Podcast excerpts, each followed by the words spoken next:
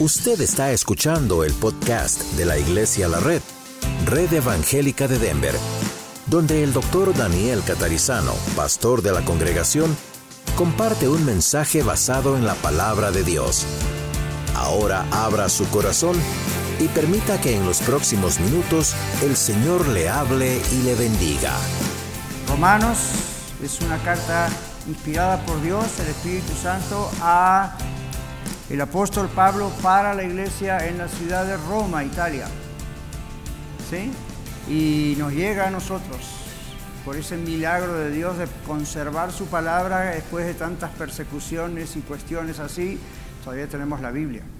Ya eso solo tiene que llamarle la atención. Romanos capítulo 1, versículos 18 al 25. La Biblia dice, y yo voy a leer de la versión 2015, un poquito más Fácil, pero sígame con la versión que tenga. Pues la ira de Dios se manifiesta desde el cielo contra toda impiedad e injusticia de los hombres que con injusticia detienen la verdad. Porque lo que de Dios se conoce es evidente entre ellos, pues Dios hizo que fuese evidente. Porque lo invisible de Él, su eterno poder y deidad, se deja ver desde la creación del mundo siendo entendido en las cosas creadas de modo que no tienen excusa. Porque habiendo conocido a Dios, no lo glorificaron como a Dios, ni le dieron gracias, más bien se hicieron vanos en sus razonamientos y su insensato corazón fue entenebrecido. Profesando ser sabios, se hicieron fatuos y cambiaron la gloria del Dios incorruptible por una imagen a la semejanza de hombre corruptible, de aves, de cuadrúpedos y de reptiles. Por tanto, Dios los entregó a la impureza en las pasiones de sus corazones para deshonrar sus cuerpos entre sí. Ellos cambiaron la verdad de Dios por la mentira y veneraron y rindieron culto a la creación antes que al Creador, quien es bendito para siempre. Amén. No continúe leyendo delante de mí porque hay mucha cosa más ahí interesante, pero hasta ahí vamos a tener el texto porque es lo que específicamente tiene que ver con este tema de hoy. ¿Sabe que mucha gente piensa que las religiones del mundo eh, provienen de Dios o todas de alguna manera conducen a Dios? Había un refrán que dice todos los caminos conducen a Roma, no sé si alguna vez lo han oído, pero no es cierto. ¿Ok? Entonces mucha gente piensa, bueno, todas las religiones tienen algo bueno, vienen de Dios. No es cierto. Ellos dicen, bueno, si todas las religiones vienen de Dios, no deberíamos criticar a otra religión. No deberíamos meternos con nadie. Sin embargo, la Biblia dice que Dios no es autor de confusión. En 1 Corintios 14, 33, Pablo hablando a la iglesia en Corinto le dice, no pueden hacer un servicio de alabanza y oración como se les ocurra hay estándares trazados por Dios. No es confusión. Pero también tiene que ver con no dejar penetrar estas ideas que vienen del mundo a través de otras religiones y esto crea confusión. Dado que todas las religiones del mundo se contradicen entre sí, ¿no le parece que es imposible que todas las religiones provengan de Dios? Es imposible, Dios no es autor de confusión. ¿Cómo va Él a crear o provocar otras religiones y que la gente se confunda? No, todas las religiones no provienen de Dios. Ahora, siempre hay algo atractivo en toda religión. Cuando uno estudia las religiones del mundo o cuando uno conoce personas de otras religiones, aún trabajadores, compañeros, etc., siempre hay algo que les atrae, siempre hay algo que parece como bueno ¿Ok? Entonces eso confunde más. Pero miren, si la religión, cualquier religión, fuese completamente mala, nadie estaría interesado en seguir una religión así. Todas tienen algo que suena bonito. Pero miren, se necesita solo un poco de falsa doctrina para destruir el alma. La Biblia dice que un poco de levadura leuda toda la masa. Solo que penetre en el corazón suyo, en su familia, en su matrimonio, en la iglesia, un poquito de falsa doctrina. Ya eso comienza, es todo lo que se necesita para comenzar a destruir su corazón. Bueno, entre muchas de las religiones que afirman que son la guía para las personas en esta vida, está el budismo. En el texto bíblico que acabamos de leer vemos cómo califica el budismo entre estas religiones falsas. Esta religión viene del Asia, del continente asiático. Creo que sabemos que todas las religiones que vienen del Asia son idólatras. Si alguna vez ha visto de lejos o de cerca un templo budista, lo va a ver con una enorme cantidad de ídolos, con una enorme cantidad de criaturas extrañas en piedra o en fotos, y es lo que la Biblia dice en Romanos. Dios no permite la idolatría. El budismo es idolatría, pero además, idolatría no es solamente cosas colgadas en las paredes o llevadas en la bolsa o en la cadena, es idolatría es adoración al ego, al yo, y eso contradice tremendamente la palabra de Dios. Dios condena todo tipo de toda forma de idolatría. Un poquito de historia sobre el budismo. El budismo se basa en las enseñanzas de Siddhartha Gautama, conocido como Buda Gautama, quien nació en la India entre el 563 y 483 a.C. Nació en una familia rica y de categoría, noble. Su lugar de nacimiento es hoy en día parte de la nación del Nepal. Después del nacimiento de su hijo, Gautama comenzó a buscar la, entre comillas, iluminación. Cuando no la encontró por medio de privaciones físicas, es lo que se llama el ascetismo, entonces se dedicó a la meditación y luego afirmó que encontró la iluminación a través de la meditación. Más tarde comenzó a enseñarle a otros lo que él había aprendido. Gautama incluyó muchas creencias y prácticas hindúes en su nueva religión, el budismo. ¿Por qué lo hizo? Bueno, porque venía justamente del hinduismo. Entre las cosas que Gautama incluyó fueron la reencarnación, la teoría de cuando uno muere cíclicamente se reencarna muchísimas veces, incluyó el karma, ¿han oído hablar del karma? Todo, es verdad, se hizo muy popular. ¿Han oído hablar del yoga? Esto viene del budismo, del hinduismo. ¿Han oído hablar del Zen, Z-N? Todo esto viene del budismo. Él incluyó todo esto. El budismo contradice las verdades de la Biblia y todo lo que contradiga la Biblia es falso, dice Dios. Ahora, hablemos un poquito de estas cuatro cosas que les mencioné. El yoga. El yoga es una de las principales características que se ha infiltrado en algunos cristianos, en algunas iglesias inclusive. Yo quiero que ustedes escuchen lo que un renombrado psicoanalista suizo dijo. Este no es un teólogo, no es alguien que no creo que era cristiano, ah, no tiene nada que ver con las iglesias. E, era un psicoanalista suizo, muy respetado todavía en el mundo del psicoanálisis y todo eso. Él dijo eso y por eso quiero compartirlo con ustedes acerca del yoga. Él dijo, a menudo se oye y lee sobre los peligros del yoga en particular el kundalini yoga, el estado psicótico deliberadamente inducido que en ciertos individuos inestables podría conducir fácilmente a una psicosis real, enfermedad mental. Es un peligro que debe tomarse muy en serio. Estas cosas son realmente peligrosas y no deben entrometerse en nuestro estilo típicamente occidental. Y dice, es una intromisión con el destino que golpea las raíces mismas de la existencia humana y puede desencadenar una avalancha de sufrimientos que ninguna persona cuerda jamás soñó. Estos sufrimientos corresponden a los tormentos infernales de un estado que se llama Yundin o algo así. Esto dicho por una persona que no es un pastor, no es un teólogo, no es un historiador cristiano, no es un intérprete de la Biblia, es una persona que trabaja, un profesional de la salud mental de los más renombrados del mundo y mira los peligros del yoga. Me tocó tratar una vez, o más, pero una que recuerdo bien, con una mujer joven que me confesó que había tenido una cuestión en la noche de tono demoníaco y tuvo que llamar a su esposo rápidamente y lo despertó para que orara por ella porque no sabía lo que le estaba pasando y cuando ella me lo describió, bueno, yo le hice el comentario de que cuando una persona practica yoga, especialmente habiendo conocido el cristianismo, va a tener serios problemas. serios problemas mentales, psicológicos, psiquiátricos, espirituales, físicos. Miren, yo tuve que reducir mi mensaje de tantas páginas que había escrito a las que puedo escribir en el tiempo que tenemos aquí en Estados Unidos. Pero hay una tremenda cantidad de información, inclusive profesional, acerca de los daños de la práctica de yoga.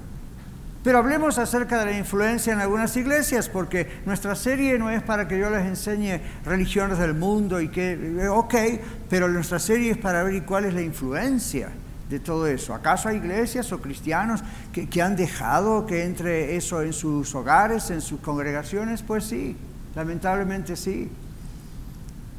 ¿Cuáles son las influencias? A veces usted pasa por algunos templos y hay clases de yoga. Hay clases de oración yoga. ¿Qué es oración yoga? Bueno, nosotros no hacemos sino lo que los orientales hacen, simplemente ponemos nuestra posición, nuestro cuerpo como los de yoga dicen, pero estamos orando a Dios. ¿Cómo puede ser una persona tan ingenua, tan inocente? La práctica de la meditación con fines de limpieza del alma.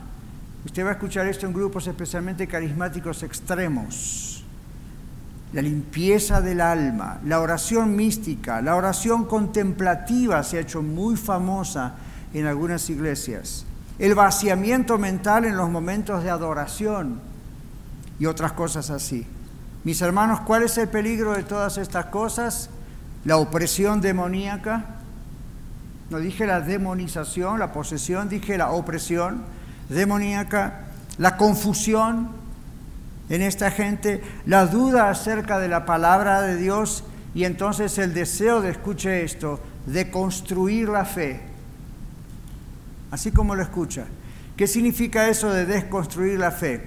Bueno, yo crecí en un hogar cristiano, o bueno, yo voy a la iglesia, pero tengo un amigo budista y es tan bueno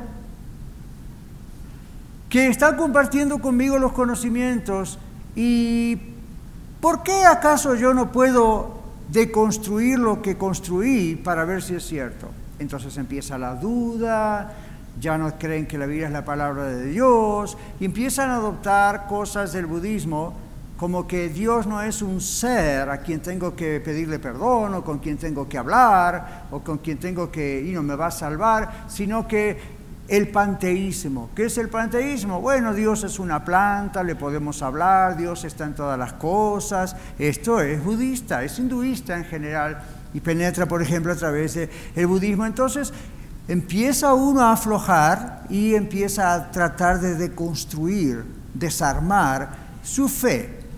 Muchos cristianos desconocedores, escuche esto, desconocedores de la palabra de Dios, no ven el peligro del yoga hasta se burlan o se ríen si escuchan un mensaje como este, pero yo le digo, ellos tampoco ven el peligro de otras ideas del budismo y por eso la practican y las aceptan y las invitan a otros a hacer lo mismo. Luego está la práctica de la mantra. ¿Cuántos han escuchado ese término? Creo que ya sabemos mucho de ese término. Mantra es una fórmula verbal, dice el diccionario, sagrada, que se repite en la oración, la meditación o el encantamiento como la invocación a un dios, un hechizo mágico o una sílaba o porción de las escrituras que contienen potencialidades místicas en la mente de este tipo de personas que practican mantra. Mantra es una palabra o frase que se repite con frecuencia, especialmente en defensa o motivación, y es un concepto o hecho que se menciona repetitivamente. Bueno, pastor, ¿cuál es la influencia en nuestras iglesias? Porque pues nosotros no practicamos mantra ni yoga.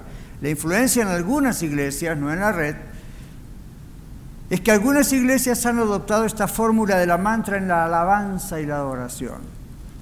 Por eso vemos que cantan un mismo estribillo repetitivamente, escuche esto, hasta lograr que Dios descienda. ¿Han escuchado eso? Vamos a orar y vamos a cantar para que el Espíritu Santo descienda, hermanos. Ahora, la Biblia habla ¿no? del Espíritu Santo descendiendo, pero la idea no es la idea budista. De, es como como hicieron aquellos profetas de Baal que hicieron sacrificios alrededor del altar muchas veces para que los dioses a quienes adoraban Baal descendiesen. No solo no pasó nada, sino que terminaron todos muertos. Primero se sacrificaban ellos mismos, se sacan sangre y finalmente el profeta hasta se burló de ellos. En un momento en el hebreo de la Biblia, ¿saben lo que dice el profeta? Grite más fuerte, a lo mejor está en el baño. Y usted dice, no, es sarcástico. Lea la Biblia. No es exactamente así en español, pero porque la versión en español es muy suave y delicada. Pero en realidad eso es lo que dice el texto. Grite más fuerte, a lo mejor está en el baño. Y usted dice, wow, ¿cómo se burló? ¿Qué se espera de una locura? ¿Qué hizo el profeta? una sencilla oración y bajó fuego del cielo, consumió el holocausto, las víctimas, el agua, y eso fue todo lo que Dios necesitó. Bueno, en esa época no había budismo, pero estas ideas macabras de vamos a hacer esto para que descienda el Espíritu Santo, miren, otra vez, hay una manera de que eso es correcto bíblicamente. Y la manera es, el Espíritu Santo está en su vida y está en mi vida desde el momento que aceptamos a Cristo como nuestro Salvador y Señor. De lo contrario, no podríamos ni siquiera aceptar a Cristo y ser salvos. Amén. El Espíritu Santo comenzó ese proceso de santificación de nuestras vidas que todavía sigue haciendo. Hay momentos en que el Espíritu Santo, Dios, no un soplo, un aire de Dios, sino la tercera persona de la Trinidad, Dios, se manifiesta de maneras especiales. Yo lo he visto, lo he vivido, gloria a Dios. Pero el budismo trata de provocar que algo suceda, no que Dios realmente descienda, pero cuando las iglesias no analizan las cosas que se hacen por ahí, por allá, simplemente las toman de algún evangelista multimillonario de televisión que llena el mundo de sus libros y sus supuestas experiencias con Dios, toda la gente lo cree. Bueno, toda la gente. Mucha gente lo cree y comienzan a involucrarse con eso y a meterlo en sus iglesias. Yo creo que la motivación es buena. Quieren realmente profundizar en el Señor, ¿verdad que sí? La profundización, uno quiere conocer mejor al Señor, uno quiere profundizar más en la palabra de Dios. La motivación es buena, pero ¿cuántos de ustedes saben que podemos estar sinceramente equivocados? Nuestra motivación puede ser sincera, pero el desconocimiento de la palabra de Dios nos lleva a la ignorancia de la palabra de Dios, la ignorancia de la palabra de Dios nos hace aceptar, nos, hace aceptar cualquier cosa que nos digan, que suene espiritual. El budismo es, I don't know, como la tortilla en las manos del diablo para llevarse los frijoles a la boca. Entonces aquí la práctica del mantra está muy metida en muchas iglesias. No se dan cuenta o se dan cuenta, espero que no, porque peor pecado. Pero está metido allí. Vamos a repetir una canción, el mismo estribillo, la misma frase mil veces, a ver hasta que sintamos algo. ¿Ok? Pero dice esto es un encantamiento. Entonces algunas iglesias han usado la fórmula de la mantra, es decir, la idea en la alabanza, y quieren que Dios descienda de esa manera. O la otra es hasta que broten las emociones y llega un momento que uno no usa la razón, mientras que está adorando a Dios, entre comillas, supuestamente un líder le comunica mensajes de parte de Dios. Yo he estado en lugares donde hemos cantado hasta ya tener las cuerdas vocales cansadas, el mismo cantito, y mientras tanto con una voz muy sutil, el líder, la líder, el grupo alabanza están diciendo cosas que nos estimulan las emociones, la mente, y el Señor me está diciendo en este momento esto y lo otro, y usted en ese éxtasis que está en el cielo dice, amén, amén. Piense antes de hablar. Piense antes de decir amén a cualquier cosa que escuche mi hermano, porque hay mucha infiltración de estas cosas, lamentablemente, en muchas congregaciones. Hay más. La arrogancia que producen este tipo de cosas, este tipo de ideas, la arrogancia de estas filosofías infiltradas en la iglesia y enmascaradas de experiencias espirituales. La, arrogancia es espantosa, hacen que la gente se exprese muy espiritualmente en los servicios, especialmente por medio de los cantos y las oraciones, y que al mismo tiempo viven una vida de pecado. Pecados como rencores, chismes, rumores, victimización, ¿sabe lo que es la conducta novelesca? Es decir, viven una vida concentradas en ellos mismos, en su ego. Y los servicios de la iglesia para ellos son como conectarse una fuerza de energía que en realidad los hacen pecar más en la semana porque todo está concentrado en ellos. Van a un servicio y dicen, dame más de ti. Ya, yo estoy de acuerdo con Marcos Witt cuando escribió Dame más de ti, pero yo sé que lo que él quiso decir no fue lo que hoy en día se quiere decir. Hoy en día es, dame más de ti porque quiero sentir algo. Entonces ahí es cuando la gente por ahí va a Iglesia La Red, Aurora, Norte, Arvado, las que vengan en el futuro, y después alguno que otro nos ha comentado, no, no voy más ahí, pastor, porque ustedes no tienen alabanza. Y lo que usted vivió con nosotros, aun si cantamos cuatro o seis cantos o uno solo, ¿cómo le llama eso? Porque Dios le llama alabanza bíblicamente. Lo que usted me está diciendo es que no tenemos una inyección psicológica y emocional que le inyectamos para que usted salga de aquí y diga, como lloré mucho hoy, sentí jibijibis por todos lados, el Espíritu Santo estuvo. ¿De veras? Si usted no es capaz de sentir jibijibis, aún con una simple oración, es sencillamente porque usted no está en contacto con Dios durante la semana, yo no sé en contacto con quién estará, pero no está en contacto con Dios. Cuando yo estoy en contacto con Dios en la semana, oro, oro la palabra de Dios, estoy estudiando la palabra de Dios, oro al Señor. Cuando yo vengo acá, aun si fuésemos uno en vez de 300, yo estoy en la presencia del Señor. No importa si cantamos fuerte, bajo, y sí importa, pero no me va a afectar dentro de mi espíritu. ¿Comprende lo que digo?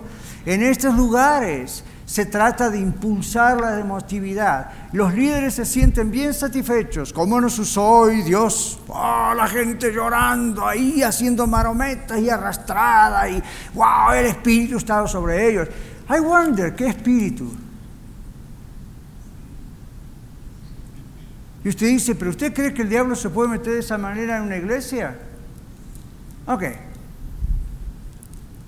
Don't get. Estábamos ahí en la cena del Señor. ¿Usted recuerda lo que pasó en la cena del Señor la noche que Jesús fue entregado? La Biblia dice que Judas tomó el pan cuando Dios Jesús se lo dio y Satanás entró en el corazón de Judas y Jesús estaba al lado de él.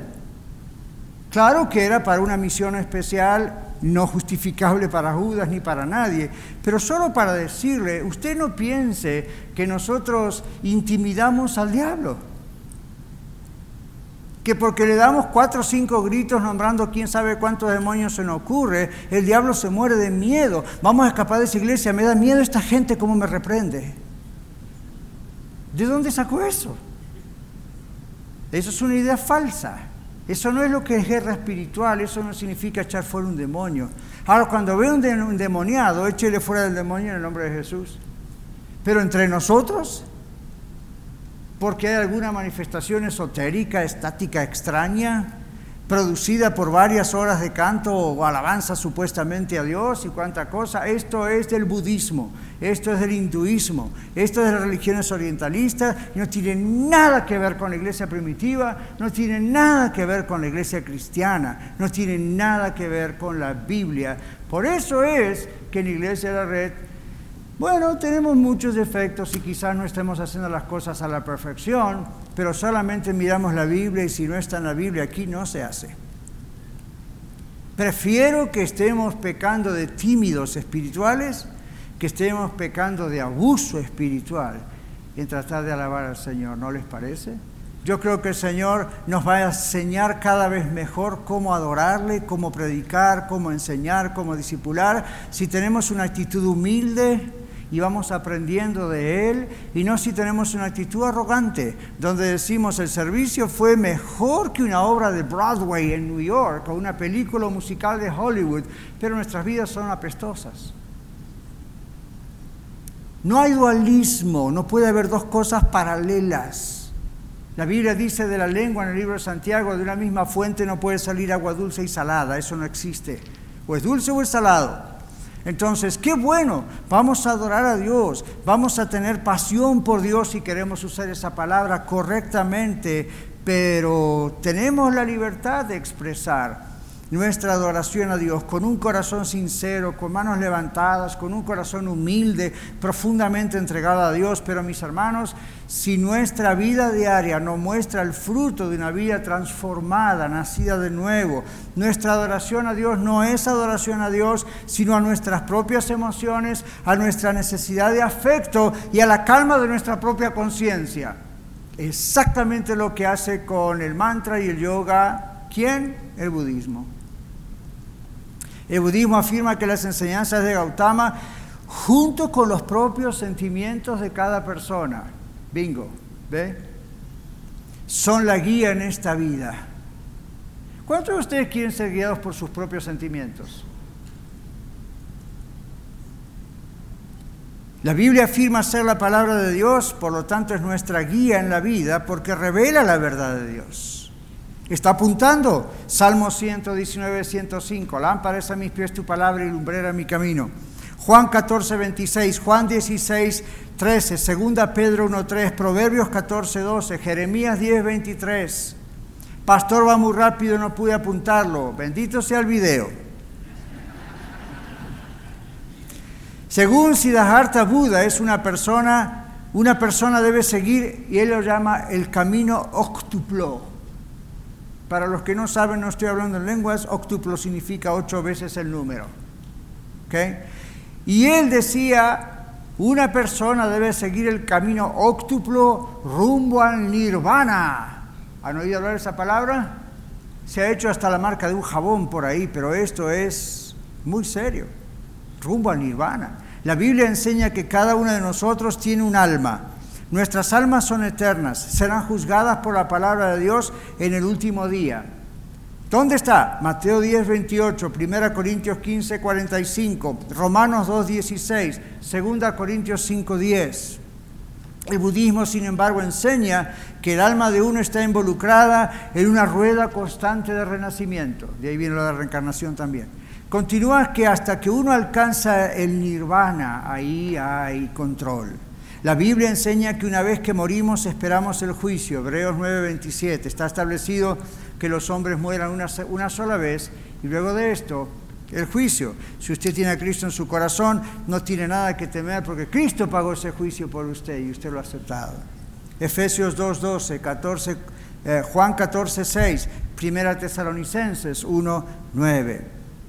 El budismo niega la noción cristiana bíblica del pecado. El budismo cree que solo en el error amoral, amoral significa no hay ética moral, el budismo cree solo en el error o en un paso en falso que se comete en ignorancia y que es corregible a través de una mayor iluminación. Para el budismo el pecado no es una transgresión contra un ser moral supremo que se llama Dios. Para el budismo es simplemente un error, una acción contra la naturaleza, no hay tal cosa como pecado, dice ellos. Es un error, una acción contra la naturaleza con consecuencias significativas y a menudo, a menudo dañinas. ¿Cuántos de ustedes han visto o saben, espero que no lo hagan ustedes, pero yo he visto y sé de personas que hablan con su perro, con su gato, pero no como que, hey, ven para aquí o ahí te voy a dar de comer, hay agua. Le piden perdón. ¿Usted sabía que en Colorado yo tengo competencia porque hay consejeros para perros? ¿No sabían? ¿Quién de ustedes se anima a pagar 150 o 200 dólares la hora para que un psicólogo o un consejero aconseje a su perrito? Pero en Colorado existe. Ya. ¿De dónde viene? Del budismo. Dios está en la naturaleza. Entonces, si usted rompe la rama de un árbol accidentalmente, le tiene que pedir perdón al árbol. ¿Usted cree que estoy inventando? Me están mirando como dijo, ¿cuál fue el último libro de humor que usted leyó, pastor? Hay gente que le tiene que pedir perdón al árbol o a una rama Hay gente que no quiere matar una rata y mire que tenemos ratas en Colorado. Ratones. Pero no los podemos matar porque se mezcla el budismo con la nueva era. Y el asunto de la nueva era es el medio ambiente. Yeah, right. Y el budismo, ¿cuál es la mezcla? Y que eso es parte de Dios. ¿Y qué dice el hinduismo? No mate la vaca, la vaca puede ser su tío. ¿En serio? ¿La reencarnación? O puede ser uno de los dioses y usted ve, ahora, usted se da cuenta a la tontería que puede llegar el ser humano, y digo tontería porque me viene otra palabra a la cabeza, pero somos como 16 o 17 culturas representadas aquí, eso puede ser un insulto. La Biblia lo llama insensatez, ¿ok? ¿Cómo un ser humano puede ser tan ciego de hablarle a elementos? O llegar a decir que el carro no funciona porque hay una energía negativa que yo tengo en mi carro. Y el carro está reaccionando emocionalmente, entonces no funciona. Por eso ya cuando yo era un jovencito, no hace tantos siglos atrás, colgaban una gomita atrás del carro en la defensa para que mientras usted manejaba el carro, la gomita siempre estuviera en contacto con el asfalto. ¿Por qué? Porque supuestamente eso hacía que la mala energía del carro que usted le ponía porque estaba enojado con su esposa o estaba mal ese día, no se transfiriera al carro, sino que fuera para la calle. Y una mañana de domingo, yo miro a Humberto Y yo miro a Humberto y miro el carro de Humberto y tiene esa tirita colgando de su carro de goma. La tirita. Y digo, ¿y qué pasó contigo? Yo era un jovencito. No, no, porque dicen que esto ayuda para que el carro... Ay, ¿Cómo es posible que un cristiano que ha nacido en un hogar cristiano pueda llegar a caer en semejante trampa? Ahora observen el budismo cómo se fue metiendo de una manera muy inocente. Si a Humberto le hubiesen dicho, esto es budismo, Humberto hubiese dicho, jamás. Pero para no decirle lo que fue, lo meten por cualquier lado. Pero yo quiero que sepa que en algunas iglesias también se ha infiltrado este tipo de cuestiones del pecado y no pecado. Hoy en día hay iglesias que dejan de predicar acerca del pecado porque es ofensivo. Y en cambio hablan de la superación personal a través de la educación y el mayor conocimiento de uno mismo. Entonces, tengo que decirles cuántos títulos tengo y cuántas cosas hay detrás de mi nombre. O cuando yo estaba allá en mi rancho en, a ver, siempre decimos México, escojamos otro país. A Tegucigalpa, ahí, a Honduras, whatever. Ah, yo ahí tenía todos estos títulos y era quien era que Entonces vengo acá y digo, a ver, yo, miren quién soy yo. Bueno, eso es orgullo, es arrogancia, pero el budismo entra por ahí, aún en las iglesias. ¿Por qué? Porque todos tienen que estar concentrados en el yo y la idea de que cuanto más educación tengo, más iluminado soy. Por lo tanto, menos problemas tengo. Pues yo en mi oficina de consejería he tratado con varios de estos iluminados y le falta mucha batería, poca iluminación. Pero los budistas piensan que la clave no está en Dios, que no existe Dios, un ser creador, y que la clave no está en nada de arrepentimiento y que la clave no está en tratar de aprender la palabra de Dios porque no creen que es la palabra de Dios. Entonces para ellos es, para ellos es superación personal. ¿Cómo ha entrado esto en las iglesias? Hay pastores que se la pasan predicando sobre superación personal y motivación todo el tiempo. Enseñar que no debemos juzgarnos uno al otro porque nadie es perfecto. La Biblia dice que debemos juzgarnos uno al otro. Dice que no debemos condenarnos uno al otro, pero dice que debemos aprender a discernir cuando un hermano, una hermana o uno mismo está en un error, está en un pecado, y por amor debemos exhortarle. Mateo capítulo 7, versos 1 al 5, es cuando el Señor famosamente, como decimos ahora, el Señor está diciendo qué pasa con la paja en el ojo de uno, qué pasa con la viga en el ojo del otro, Y, primero dice no juzguéis, y a ve, ve, ve, la Biblia misma de ustedes dice no juzguéis, sí, pero siga leyendo los textos. El Señor dijo limpia tu ojo para que puedas ayudar al otro que tiene una... ¿Ven? Entonces, pero el budismo dice no juzguemos a nadie, cada uno que crea lo que quiera, porque no hay pecado, no hay nada de esas cosas, y algunos han caído los cristianos en esa trampa. ¿Qué de la salvación? El budista busca la salvación en términos de estados superiores al ser que hay más conocimiento, más iluminación, mi ser se eleva. ¿Hasta dónde? Al nirvana.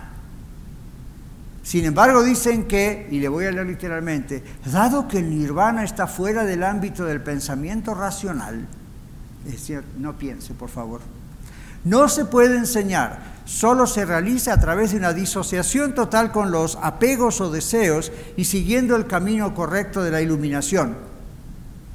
El nirvana es el cese del sufrimiento de un individuo y la máxima salvación que busca un devoto budista.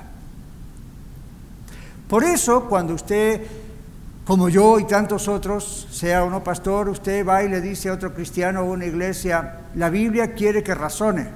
La Biblia dice que usted no tiene que dejar su cerebro en la puerta, en otras palabras, y la Biblia dice que la fe, la religión cristiana es la única fe razonable y que la Biblia dice, vengan y vamos a razonar juntos. Le dice, usted es una persona de poca fe, usted no está liderado por el Espíritu Santo, usted está liderado por teorías que le enseñaron en el seminario o cementerio. Güey, la Biblia dice, vengan a mí, dice el Señor, estemos a cuentas. Si su pecado fue, ya sabe el texto, pero constantemente la Biblia está diciéndonos que no caigamos en estas ideas de que vamos a aceptar lo que cualquiera dice y no usemos la razón. ¿Quién creó la razón? Dios. ¿Quién creó este maravilloso órgano llamado cerebro que dirige todo nuestro cuerpo? Dios. ¿Quién creó la mente, el alma, la conciencia, el espíritu? Dios. ¿Qué derecho tiene un budista de decir no use todo eso, simplemente déjeme que yo lo guía, lleguemos a esta mantra y lleguemos al nirvana? ¿Y iglesias aceptando esto? El budismo enseña las cuatro verdades Nobel para vencer el sufrimiento. Ellos dicen, el temor no existe, el sufrimiento no existe, es solamente algo que a usted le parece que existe. Entonces, ¿qué dice? Cuando uno sufre, supuestamente, el deseo y la ignorancia están en la raíz de todo sufrimiento. ¿La respuesta cuál es? Rechace todo deseo, apegos, inclusive humanos, y vuélvase iluminado siguiendo las enseñanzas correctas del budismo. Lo curioso es que, como les dije hablando del humanismo el domingo pasado, Buda dijo que no debemos creerle a nadie, que debemos dudarlo todo y no creerle a nadie. Yo tengo el primer candidato a quien no lo voy a creer, Buda. ¿Ven cómo se contradicen? Entonces aquí, ¿cuál fue la influencia o es la influencia en muchas iglesias? No hay que hablar del sufrimiento, no hay que hablar del pecado. El sufrimiento hay que negarlo. ¿Cómo se niega el sufrimiento? No lo declare. ¿Suena familiar? ¿De dónde creen que viene? No lo declare, porque si usted lo declara, acepta sus propios males y atrae esos males a usted, o usted no tiene, usted no tiene fe. No lo declare. ¿Sabía que eso es un concepto budista? Ay, pastor, si usted viera las cosas que yo declaré y las veces que sigo declarando cosas, pare. No es un concepto cristiano. Pero tal versículo de la Biblia dice que, y no, lo que yo digo o no digo puedo crear. Usted no puede crear absolutamente nada. Yo tampoco. El único creador es Dios. Y usted dice, pero ¿y qué tal si usted crea una hermosa pieza musical? Ah, estoy tomando de todo lo que Dios creó para ponerlo juntos. Y si hago una hermosa pintura, igual. Y se trae una tremenda casa, lo mismo. Y si doy consejería, usted, nadie está creando literalmente nada. Entonces, pero la Biblia dice que la boca, sí, pero siga leyendo atrás y adelante. También dice la Biblia que Judas fue y se ahorcó. Y si lo dejamos ahí no aprendimos nada. ¿Ven? Hay otras cosas que dice la Biblia. Como haz tú lo mismo. ¿Ven? Entonces, ¿así va a agarrar la Biblia? No se puede hacer así. Pero esta gente lo hace así. Entonces dice, voy a no declarar esto y aquello. Eso es lo que el budismo dice. No quiere sufrir, no declare que está enfermo. Pero la, la, Biblia no dice eso. La Biblia dice, tenemos a un Señor que puede sanarnos. Si usted dice, no estoy enfermo, ¿para qué necesita un sanador? Si usted me dice, pastor, ore por mí, pongamos a los amigos de oración a orar porque mi fulano está enfermo o yo estoy enfermo, el médico me dijo estoy enferma. Ore por mí para que el Señor me sane, ore para que Dios haga algo. Pero mire, la verdad, yo le digo, ¿qué enfermedad tiene usted? Ah, no le voy a decir. Bueno, pero ¿por qué no? No, porque si lo digo me va a venir la enfermedad. Eso es budismo, eso no es de la Biblia. ¿Para qué quiere que oremos por usted si me está diciendo que no está enfermo? Pero me está diciendo que está enfermo, pero me está diciendo que no está enfermo. Me parece que más que orar por su problema físico, voy a orar por su techo aquí arriba, para que algo no está bien arriba. Usted dice, esto, esto parece un insulto. No, es un cachetazo a la razón. Come piense, ¿cómo es posible que se trague, perdón la expresión, estas enseñanzas budistas? Y que haya iglesias que la disfrazaron de cristianismo y piensan que eso es tener fe. Fe es la certeza de lo que se espera, por lo tanto espero esto. Siga leyendo. Fe es la convicción de lo que no se ve. Siga leyendo, porque ese mismo texto que está mencionando Hebreos 11 dice que todos los antiguos tuvieron fe y murieron sin recibir lo prometido. Ay, Abraham se hubiese aprendido a declarar, seguro que tenía.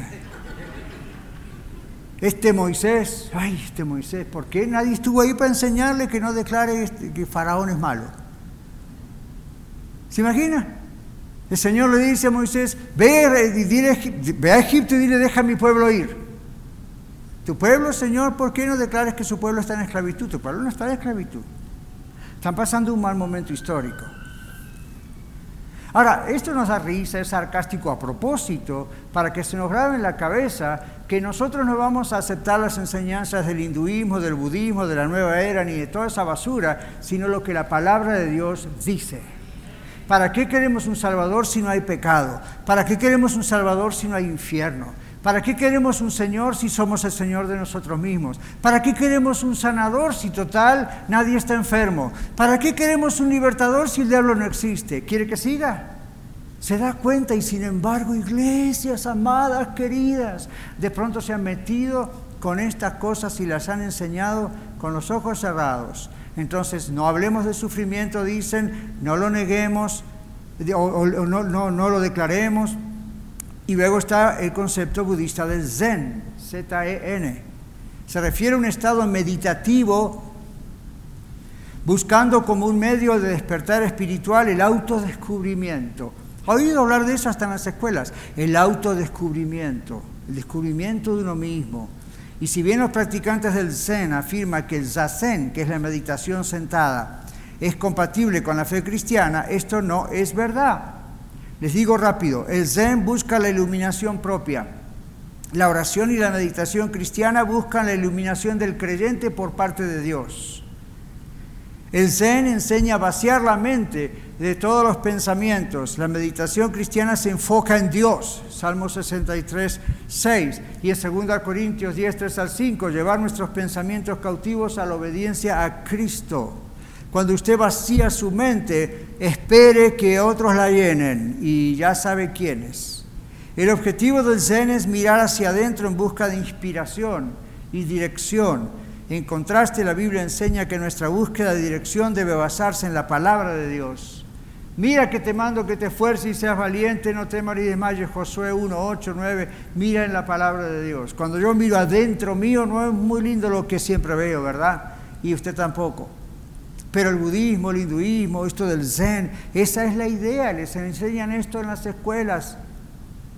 y en las universidades. El objetivo es mire hacia adentro, busque inspiración en usted mismo, busque dirección en usted mismo. En contraste, la Biblia dice, no, busque a Dios, Él es su creador, Él le ama, Él quiere lo mejor para usted, Él le va a guiar. El enfoque del Zen está en vivir el momento. ¿Han escuchado eso, verdad? Oh, viva el momento, no piense en el futuro. El Salmo 77, 12 nos enseña que debemos recordar la obra de Dios en el pasado, en el presente y hasta el futuro. El budismo enseña que con karma obtienes lo que te mereces. ¿Han oído eso, verdad? Muchas veces es el karma, le dice uno al otro. Ahora hay algunos que ya ni saben lo que quieren decir con el karma. Yo escucho que se es tanto popular que ya no sé si están hablando del karma o de Carmen. Es el karma. Con el karma tú obtienes lo que te mereces. Eso dice el budismo. La Biblia dice que Jesús obtuvo lo que te mereces, el castigo por ti. La gracia es lo opuesto al karma. El karma es una enseñanza demoníaca. Par de hablar del karma. En conclusión, usted puede ver, hermano, hermana de la red, el peligro de ser o haber sido influenciado por el budismo, aún siendo cristiano. Está abriendo Dios sus ojos hoy para decirle, wow, yo no sabía estas cosas. Las creí en inocencia. Creí que alguien en autoridad tenía razón y yo seguí esto y lo incorporé a mi vida cristiana disfrazado de cristianismo. Mi pregunta es, ¿se ha arrepentido entonces o se arrepiente delante de Dios? ¿Ha renunciado a estas prácticas diabólicas? Y ahora está proponiéndose afirmarse solamente en la palabra de Dios. Que Dios traiga un despertar espiritual, que Dios traiga un verdadero avivamiento a nuestras vidas, a las iglesias en Colorado y en todas partes, y a nuestras congregaciones en la iglesia de la red. ¿Conoce usted a Cristo? Vamos a orar. Cuando una persona conoce de verdad al Señor Jesucristo y tiene el Espíritu Santo, Dios que nos ha hecho nacer de nuevo en Cristo Jesús, de pronto a veces puede equivocarse también, porque al no conocer la palabra de Dios bien y meditar en la palabra de Dios y orar, cualquier falsa enseñanza le entra fácil. Si ese es usted, si esa es usted, aquí o viendo en el video, la oración debería ser, ah, perdóname Dios yo, he descuidado mi relación contigo, he descuidado la iglesia, he descuidado la palabra de Dios y por eso tan fácilmente entro en estas cosas. O yo siempre era alguien que iba a la iglesia constantemente, pero de pronto todo me confundió. Venga el Señor, venga el Señor. Y si usted está todavía metido en alguna de estas cosas y se da cuenta cómo el budismo le ha infiltrado, ahora que lo hemos desenmascarado, Mire, pídale perdón al Señor, yo lo he hecho también, yo también en el pasado a veces sin querer me he involucrado en estas cosas. Señor, perdóname, por alguna razón, aunque todo, parecía tan precioso, de pronto se empezó a desmoronar. Gracias por salvarme, me hubiese metido más adentro con esto. Pídele al Señor perdón, el Señor dijo que Él le va a perdonar, la sangre de Cristo, su Hijo, nos limpia de todo pecado. Y si usted no conoce al Señor Jesucristo aún todavía, Él no es el Salvador de su vida, y le han insistido, no necesitas un Salvador, espero que este mensaje sirva para que usted escuche lo que el Señor está diciéndole. Sí que necesita un Salvador. Todos necesitamos un Salvador. Y es Cristo el Señor. No es Buda, no es Mahoma, no es nadie. Es el Señor. Padre, yo pido en este momento que la palabra que ha sido tirada como el sembrador tira semilla en el camino, caiga en corazones de buena tierra que te reciban y digan, Señor, de verdad que te necesito. Pedimos también por aquellas iglesias que en ignorancia, en inocencia o no, tú solo lo sabes, han caído, eh, dejado esta infiltración de estas falsas religiones en su modo de vida, en sus servicios, en sus sermones, en sus libros, Señor. Así como nosotros te hemos pedido perdón, perdónales también. Ten misericordia como has tenido de nosotros y la sigues teniendo. Y ayúdales a encontrar que solamente tu palabra es verdad. aquellos que no te conocen, Señor, puedan ser salvos pronto de la condenación eterna y dejen de estar siendo receptores de las mentiras, de que no hay infierno, no hay cielo, no hay Dios, no hay diablo. Señor, como abriste nuestro entendimiento, nuestro espíritu, abre de ellos también, porque esa es tu voluntad. Tu palabra dice que tú no quieres que nadie se pierda, sino que todos procedan al arrepentimiento y a la entrega al único Dios verdadero que eres tú. Te alabamos, Señor, por tu palabra, y tu palabra es verdad. Oramos en el nombre de Jesús. Amén. Muchas gracias por escuchar el mensaje de hoy. Si tiene alguna pregunta en cuanto a su relación personal con el Señor Jesucristo o está buscando unirse a la familia de la Iglesia La Red, por favor no duden en contactarse con nosotros.